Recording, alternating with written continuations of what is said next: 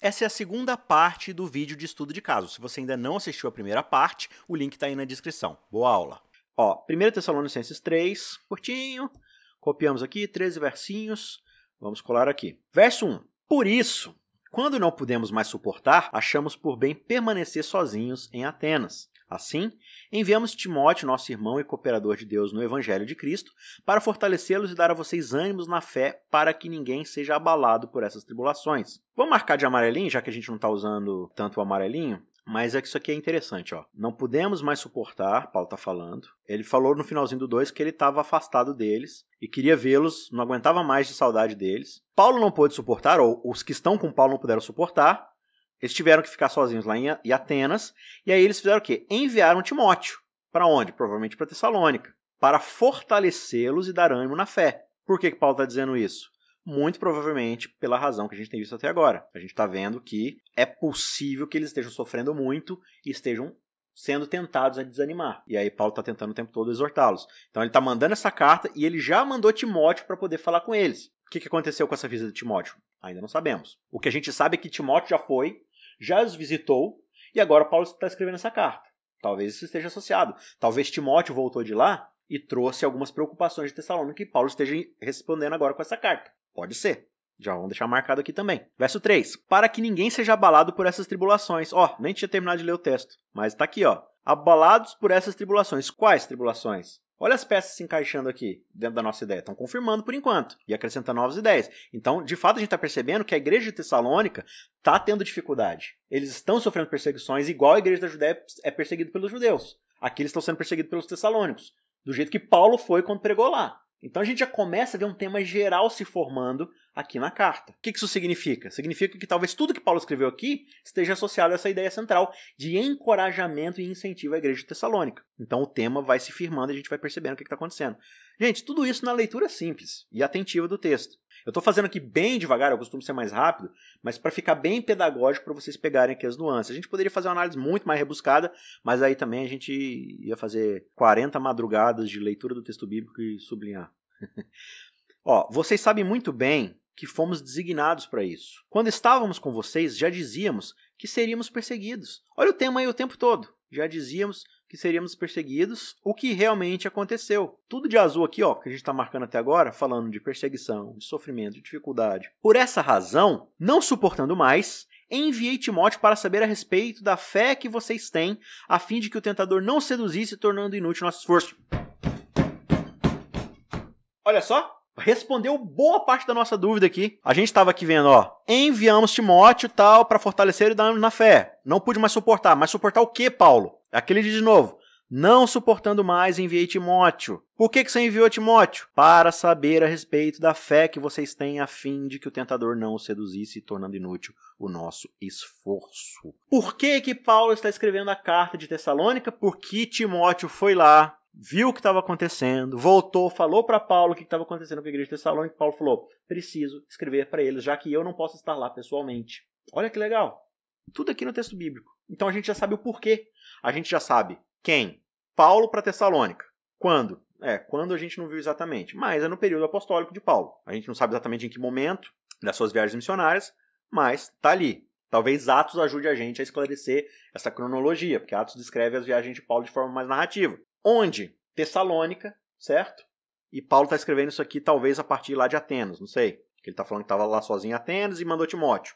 Então provavelmente ele estava por lá. Por quê? A gente está tentando descobrir o porquê.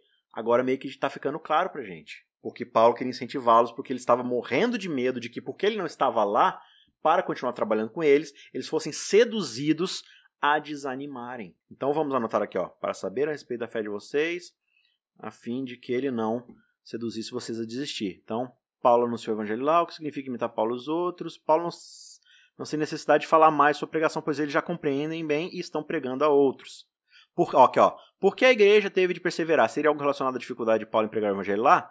A gente já colocou que ele anunciou o evangelho muita luta, então vamos colocar agora o verso 5 do capítulo 3. Por que, que a igreja teve que perseverar? 5.3. Eles de fato estavam sofrendo bastante perseguição e Paulo achou por bem confortá-los e por isso ele escreveu essa carta.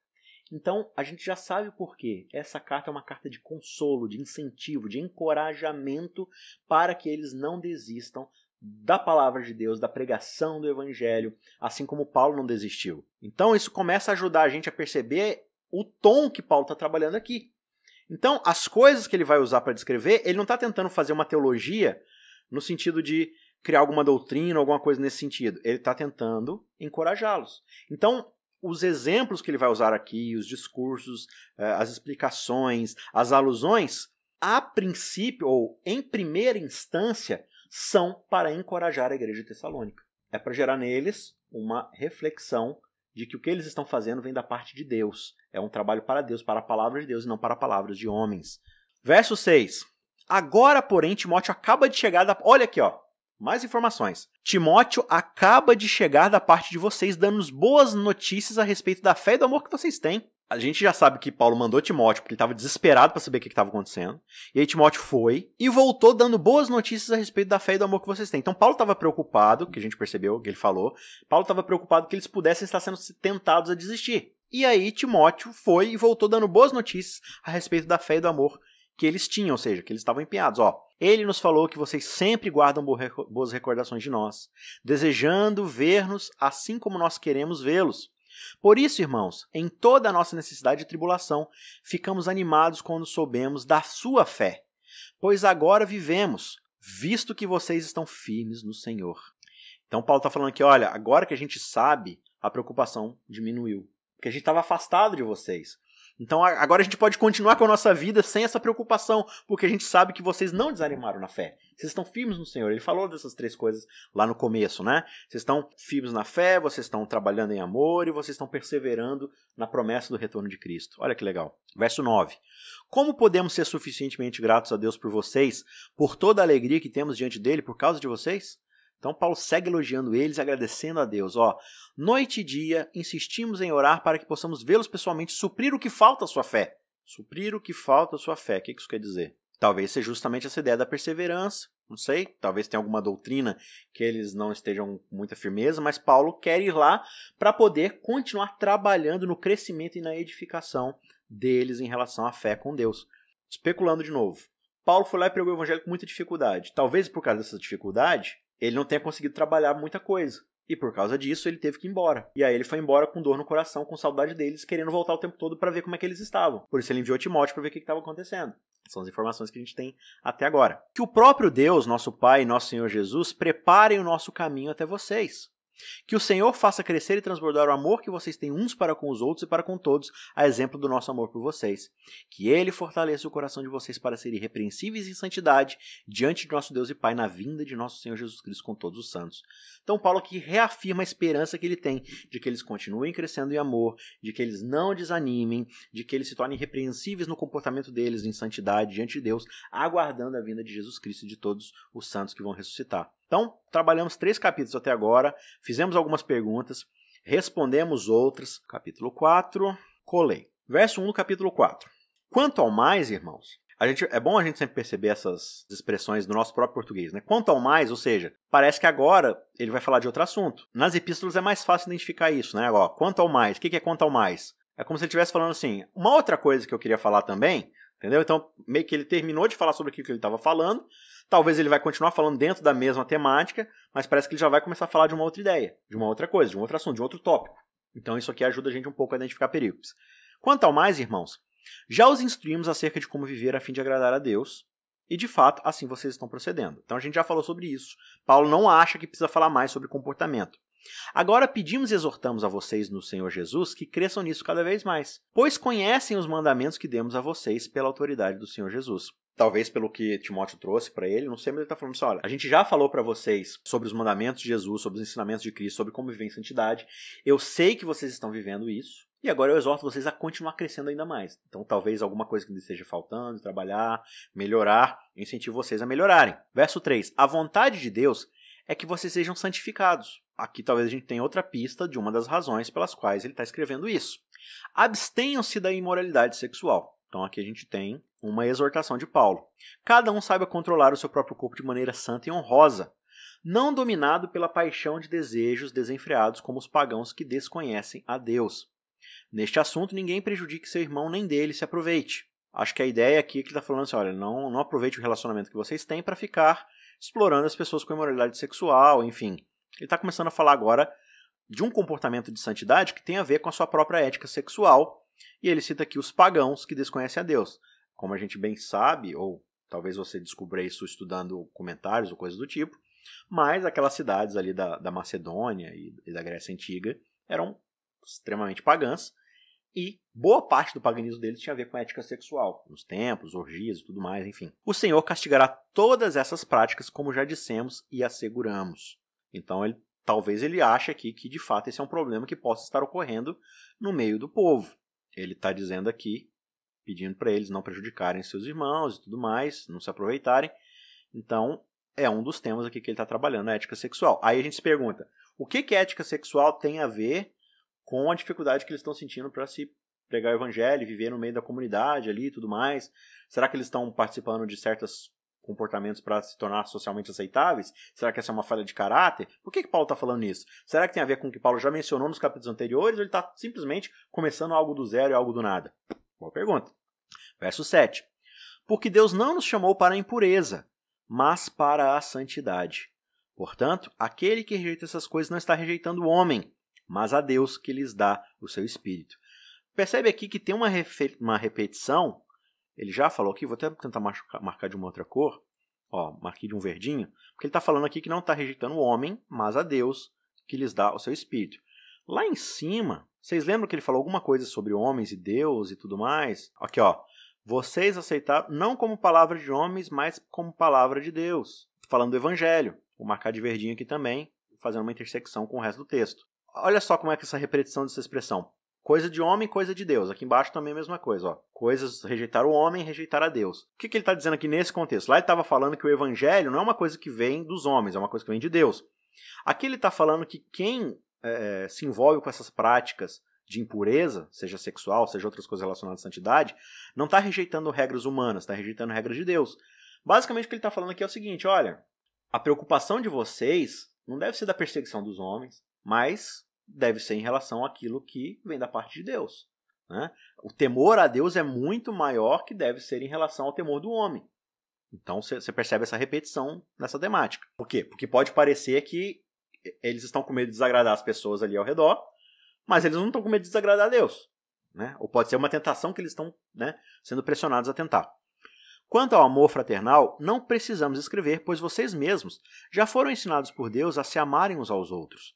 Então, diferente aqui de outras igrejas, como Corinto e outras igrejas que tinham problemas de relacionamento, Paulo não acha que o objetivo dessa carta seja encorajá-los a amarem uns aos outros, né, a não serem divisivos. Não é o problema aqui. Então a gente já sabe que o, tema da carta não é união, não é divisibilidade, não, né? Como é Romanos, como é Corinto, como é Galácia. Então, esse aqui não é o problema. De fato, vocês amam todos os irmãos em toda a Macedônia.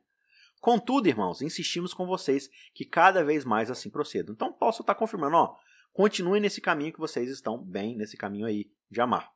Esforcem-se para ter uma vida tranquila, cuidar dos seus próprios negócios e trabalhar com as próprias mãos, como nós os instruímos, a fim de que andem decentemente aos olhos dos que são de fora e não dependam de ninguém. Então, basicamente, está falando assim: olha, viva uma vida digna na sociedade, não aceitem pressões para se envolver em problemas, mas naquilo que é correto, não criem outras objeções em relação àqueles que já perseguem vocês. Então trabalhem com as próprias mãos, vivam uma vida tranquila, cuidando dos seus próprios negócios, né? Por quê? Porque vocês já têm motivo suficiente para serem perseguidos. Eu imagino que seja o que o Paulo está tentando dizer. Então, assim, já que vocês vão ser perseguidos pelo que importa, não deem motivos para serem perseguidos por outras coisas. Então, continue praticando aquilo que é correto aos olhos de Deus e aos olhos dos homens. Irmãos, não queremos que vocês sejam ignorantes quanto aos que dormem quanto aos que dormem, para que não se entristeçam como os outros que não têm esperança. Paulo mudou totalmente de assunto aqui, é uma impressão minha. Saiu do tema. Estava falando até agora de evangelho, de perseverança. Agora ele está falando de ser ignorante em relação aos que dormem. O que isso tem a ver? Não queremos que sejam ignorantes em relação aos que dormem. Vou marcar isso aqui de cinzinha e vou puxar aqui do que Paulo está falando. Dormir? Ser ignorante? Boa pergunta. Vamos ler o texto? para que não se entristeçam como os outros que não têm esperança. Então ele está fazendo uma contraposição aqui entre ser ignorante, ignorante quanto aos que dormem e não ter esperança. Aí você já tem aquele viés, talvez você já saiba do que está sendo falado aqui, mas vamos continuar lendo o texto para deixar o texto responder. Se cremos que Jesus morreu e ressurgiu, então a gente já sabe, confirmou o nosso viés. A gente já sabe aqui que aos que dormem tem a ver aqui com morrer e ressurgir. No caso, morrer. Né?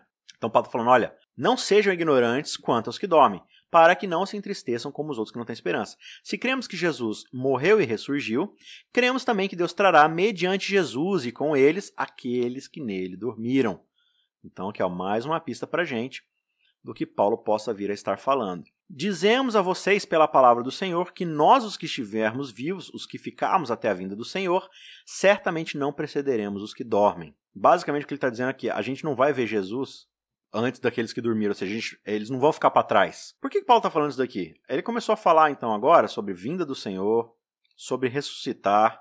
Tem alguma coisa que a gente viu até agora que ajuda a gente a compreender por que, que Paulo resolveu falar disso agora? Paulo falou de perseguição, de dificuldade, de ser perseguido pelos próprios, né? Será que Paulo está querendo dizer que muitos ele possam estar perdendo a esperança, igual esses que não têm esperança, ficando tristes porque vários dos companheiros deles de pregação do evangelho, de membros da igreja, estejam sendo perseguidos a ponto de morrerem, e os membros da igreja estão olhando e vendo assim, olha, eles estão morrendo por causa do evangelho. Melhor a gente desistir desse negócio. Aí Paulo pode estar falando assim, olha, vocês estão que nem os que não têm esperança, será? Vocês acham que morreu, acabou? Então o que, que Paulo vai fazer agora? Pelo que parece, ele vai começar a falar um pouco sobre a ressurreição. Paulo está querendo aqui desenvolver uma teologia em cima da ressurreição? Está querendo dizer como é que vai ser naqueles dias, como é que vai ser tudo? Pode ser que sim, pode ser que não. Pode ser que ele só está tentando dar para eles uma noção de esperança, de exortação. Né? Aí a gente vai precisar pegar outros momentos da Bíblia para tentar formar, formular uma teologia em cima da ressurreição, dos últimos dias. Mas vamos continuar aqui. Pois, dada a ordem, com a voz do arcanjo e ressoar da trombeta de Deus, o próprio Senhor descerá dos céus, e os mortos em Cristo ressuscitarão primeiro. Olha que bonito isso aqui, ó. Ele está falando da ressurreição mesmo, daquele último dia. Depois nós, os que estivermos vivos, seremos arrebatados com ele nas nuvens. Opa! Arrebatados. Palavra com viés. Arrebatados. Paulo está falando de arrebatamento secreto? Vamos marcar uma notinha aqui. Arrebatamento? Paulo está tentando construir uma teologia do deixados para trás? Será? Será que é isso? Paulo é arrebatamentista?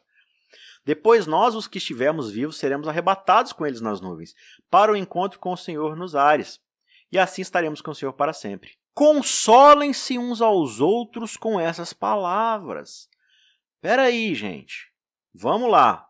Paulo está tentando ensinar para eles o arrebatamento secreto ou Paulo está dando para eles uma ordem pastoral? Consolem-se uns aos outros com essas palavras. Olha, eu não quero que vocês sejam ignorantes quanto aos que dormem. Eu não quero que vocês sejam enganados como aqueles que não têm esperança.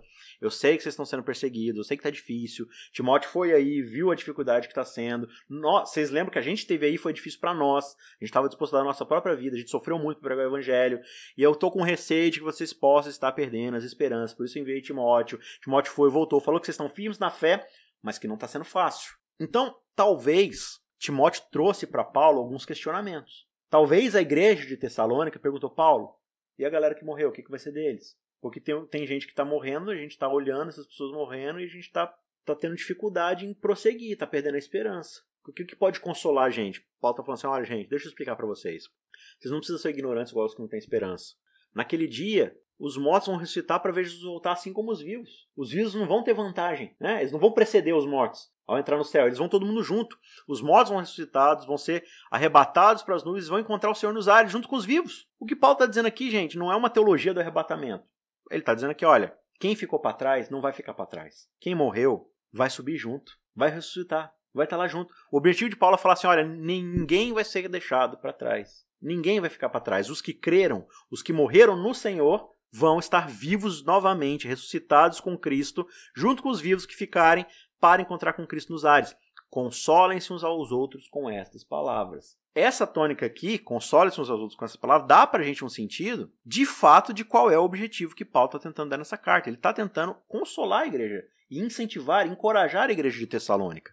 Então, tudo que está sendo descrito até agora parece que é em cima disso. Olha, Não precisem se preocupar em viver uma vida promíscua, como se só existisse o mundo aqui, porque existe um, um futuro. Então prossigam no caminho de santidade, não desistam do evangelho, da pregação. Né? Então será que tem alguma coisa que a gente não respondeu? Por que a igreja teve de perseverar? Seria algo relacionado à dificuldade de Paulo?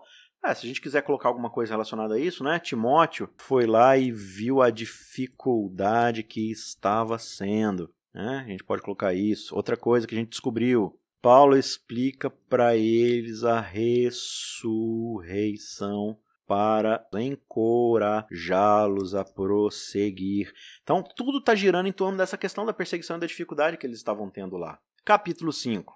Irmãos, quanto aos tempos e épocas, não precisamos escrever, pois vocês mesmos sabem perfeitamente que o dia do Senhor virá como ladrão à noite. Então ele está falando assim: olha, é, eu não estou tentando estabelecer aqui uma teologia de quando vai acontecer as coisas. Né? Quanto aos tempos e épocas, a gente não vai escrever porque vocês já sabem muito bem o dia do Senhor virá como ladrão à noite. Então, essa é uma reverberação das próprias palavras de Jesus, né?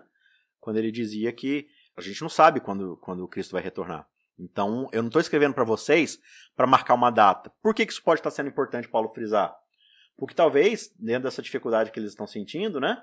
Eles possam estar querendo saber quando que vai acontecer, qual vai ser o dia. Né? Então ele começa dizendo assim, ó, irmãos, quanto aos tempos e às épocas, por que, que Paulo fala isso? Muito provavelmente ele está respondendo alguma pergunta que Timóteo trouxe. Alguém perguntou, Paulo, tá difícil, a gente está sendo perseguido tal. Quando é que Jesus vai voltar?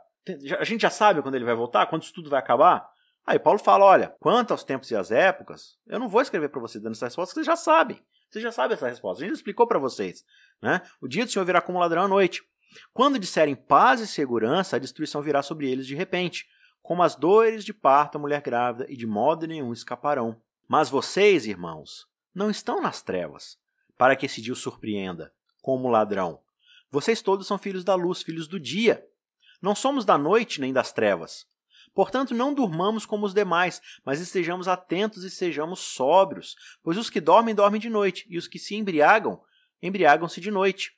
Nós, porém, que somos do dia, sejamos sóbrios, vestindo a couraça da fé e do amor e o capacete da esperança da salvação. Porque Deus não nos destinou para a ira, mas para recebermos a salvação por meio de nosso Senhor Jesus Cristo. Então, você percebe que esse ensinamento aqui, essa, digamos assim, né, Priscila, perícope, esse trecho aqui, que é o quanto ao dia que Jesus vai voltar, o que, que ele está dizendo aqui?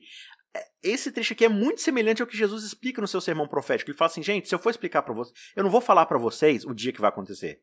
O que eu vou dizer para vocês é vigiem. O Paulo está dizendo aqui é exatamente isso, olha. Vocês não estão na trevas, vocês estão de dia, vocês são filhos da luz, tal. Portanto, não durmam como os demais. Estejam atentos, ou seja, vigiem, sejam sóbrios, pois que os que dormem, dormem sem embriagam, embriagam-se à noite. Ou seja, Paulo já falou, olha, fujam da ética sexual equivocada que, que foge da santidade, né? Saiam desse tipo de comportamento, vivam como quem prossegue rumo à santidade, prossegue no relacionamento com Deus e tudo mais. Eu não tenho um dia para dizer para vocês que Jesus vai voltar, porque nem ele deu esse dia. Então, assim, ele vai vir de repente. Agora, vocês que estão de dia, seguindo o caminho de santidade, perseverando na esperança de que ele um dia vai voltar, vocês não têm que ter que saber o dia. Vocês têm que seguir vivendo a vida de vocês do jeito que é para viver. E aí, o dia que Jesus voltar, vocês não vão ser surpreendidos. Porque vocês vão estar fazendo aquilo que ele espera que vocês estejam fazendo. Então, de novo, ele fala aqui: olha, vista a couraça do amor e o capacete da esperança da salvação. Ou seja, apegue-se àquilo que vocês aprenderam. Tenham fé, tenham amor e tenham esperança de que vocês estão salvos. Ele morreu por nós para que, quer estejamos acordados, quer dormindo, vivamos unidos a Ele. Eu não sei aqui se esse dormindo aqui tem algum relacionamento com esses outros que estão dormindo. Teria que estudar melhor um pouco aí essa contraposição que ele está fazendo aqui, né? Porque ele fala que os que dormem, dormem se embriagam, mas aqui os que estão dormindo também vivam unidos a Ele. Será que é alguma coisa relacionada à redenção? Não sei. A gente pode marcar isso aqui também para um futuro estudo mais atento. Verso 11: Por isso, exortem-se e edifiquem-se uns aos outros, como de fato vocês vêm fazendo. De novo, a mesma tônica que Paulo já falou no capítulo anterior. Exortem-se, encorajem-se, edifiquem-se uns aos outros, ou seja, um vai ajudando o outro para que ninguém se desanime, né? para que um encoraje o outro, assim como eu tenho feito com vocês. Agora pedimos a vocês, irmãos, que tenham consideração para os que se esforçam no trabalho entre vocês, que os lideram no Senhor e os aconselham. Tenham-nos na mais alta estima, com amor por causa do trabalho deles. Vivam em paz uns com os outros. Exortamos vocês, irmãos, a que advirtam os ociosos, confortem os desanimados, auxiliem os fracos, sejam pacientes para com todos, tenham cuidado para ninguém retribua o mal com o mal, mas sejam sempre bondosos uns para com os outros e para com todos. Então ele fala isso aqui tudo dentro do contexto de cuidar daqueles que estão pregando o evangelho, que estão cuidando eles, liderando eles, né? e ao mesmo tempo cuidado com os fracos, não se vingue, ou seja, orientações gerais para uma igreja que deve viver em comunidade, que deve viver em harmonia e tudo mais. Alegrem-se sempre, orem continuamente, deem graças em todas as circunstâncias, pois essa é a vontade de Deus para vocês em Cristo Jesus. Não apaguem o espírito. Não apaguem o espírito? Frase esquisita, vou marcar. Não apaguem o espírito. Não tratem com desprezo as profecias, mas ponham à prova todas as coisas e fiquem com o que é bom. Afastem de toda forma de mal. Essa frase aqui é bem conhecida, né? Não sei se vocês lembram, vou até marcar de amarelinho. Aqui na NV talvez possa não ter ficado tão claro, mas o que ele falou é: põe de tudo à prova, retende o que é bom e afastem-se da aparência do mal. Outras versões colocam dessa forma. É um verso bem conhecido, né? Aí muita gente vai falar assim, o que é a aparência do mal? Não, a aparência do mal é você ir até o lugar que não é um lugar de boa reputação. Não sei, é isso que o texto está dizendo. Né? Ah, lê, eu já vi os, outra gente falando assim, outras pessoas falando assim, né? Consuma tudo e retém o que é bom. A Bíblia que diz que a gente tem que ver tudo e retém o que é bom. Então, eu posso consumir de tudo, assistir qualquer tipo de filme, ler qualquer tipo de livro, comer qualquer tipo de comida, ir a qualquer tipo de lugar, me relacionar com qualquer tipo de pessoa, desde que eu fique com o que é bom duas informações que são equivocadas quando a gente lê o contexto. Esse exercício já era para a semana que vem, mas já que a gente está no fluxo do texto, o que ele está falando aqui é: olha, não tratem com desprezo as profecias, vírgula, mas ponham à prova todas as coisas e fiquem com o que é bom. Paulo está falando para você sair consumindo absolutamente de tudo e ficar com aquilo que é bom. É, eu vou consumir coisa que é porcaria da mídia, de, de coisa de, que, que é lixo, que não é edificante, mas alguma coisa de boa vai ter. A Bíblia diz. Não, Paulo está falando assim: olha, quando aparece um profeta no meio de vocês, profetizando, trazendo uma mensagem de exortação, não fique assim, ai, não confio nesse profeta não, ele não vem da parte de Deus, eu não vou ficar com o que ele tem para me dizer. Põe à prova todas as coisas e fique com aquilo que é bom. Se a mensagem é edificante traz alguma verdade, atenha-se a essa verdade. Agora, se tem alguma coisa que esse profeta está dizendo que não vem da parte de Deus, como é que vocês vão julgar isso? Com o evangelho, com os outros ensinamentos, né, dos apóstolos e tudo mais. Então, basicamente, o que, que ele está dizendo com não apaguem o espírito? Eu acho que o que ele está falando é, Pode ser que apareçam profetas entre vocês, e aí vocês estão ignorando os profetas, ou seja, vocês estão apagando o Espírito. Vocês estão ignorando uma obra que pode ser que o Espírito Santo esteja fazendo. Então, não tratem com desprezo as profecias. Ponham à prova todas as coisas e retenham ou fiquem com aquilo que é bom. Aproveitem o que de melhor tem da profecia. É importante a gente olhar o contexto imediato que está acontecendo, mas perceba que isso está vindo em cima de um fluxo. Agora, o que, que significa afastem-se de toda forma de mal? Não sei. Ele não me deu mais contexto aqui para responder isso. Talvez a gente precise de um pouco mais de explicação. Mas a gente já viu o que ele falou aqui no capítulo. Ele já falou de, de ética sexual, né? ele já falou de, de certas idolatrias. Então, assim, afaste de toda forma de mal. A gente poderia depois, futuramente, nos próximos passos, fazer algum exercício de exegese, de analisar as palavras originais, de tentar buscar um pouco de contexto, ler alguns comentários, para tentar descobrir depois do que, que ele está falando com essa forma de mal. Mas a princípio é isso. Para terminar, então, que o próprio Deus da paz o santifique inteiramente. Que todo o espírito, a alma e o corpo de vocês sejam perseverados e irrepreensíveis na vinda de nosso Senhor Jesus Cristo. Aquele que os chama é fiel e fará isso. Irmãos, orem por nós. Saúdem todos os irmãos com beijo santo. Diante do Senhor encarrego vocês de lerem esta carta a todos os irmãos. A graça de nosso Senhor Jesus Cristo seja com vocês. Então aqui é a finalização da carta, né? Quando ele se despede, ele manda um beijo santo a todos, pede oração e entrega a carta para que eles leiam entre eles para todos os irmãos e deseja que Deus fique com eles. E aqui ele faz de novo aquela exortação que todo espírito, alma e corpo de vocês sejam irrepreensíveis na vinda de nosso Senhor Jesus Cristo. Ou seja, não desanimem, não fiquem para trás, perseverem. Aquele que os chama é fiel e fará isso. Ou seja, aquele que trouxe a mensagem a vocês, aquele que salvou vocês, aquele que morreu por vocês, ele é fiel e um dia ele vai voltar para manter vocês irrepreensíveis se vocês perseverarem, certo? Então, a gente leu aqui todo o capítulo e o que, que a gente percebeu? A gente percebeu que a grande temática de Paulo aqui é a perseverança no meio do sofrimento. O texto deixou isso mais do que claro. Agora, tem pormenores aqui que a gente não descobriu. Tem perguntas aqui que a gente levantou que a gente não descobriu a resposta. E agora, o que, a gente faz? Aí a gente vai ter que ir atrás de outras ferramentas. Beleza? No próximo vídeo, a gente vai concluir a aula de número 4, vendo algumas ferramentas que nos auxiliarão nesse início de estudo da Bíblia.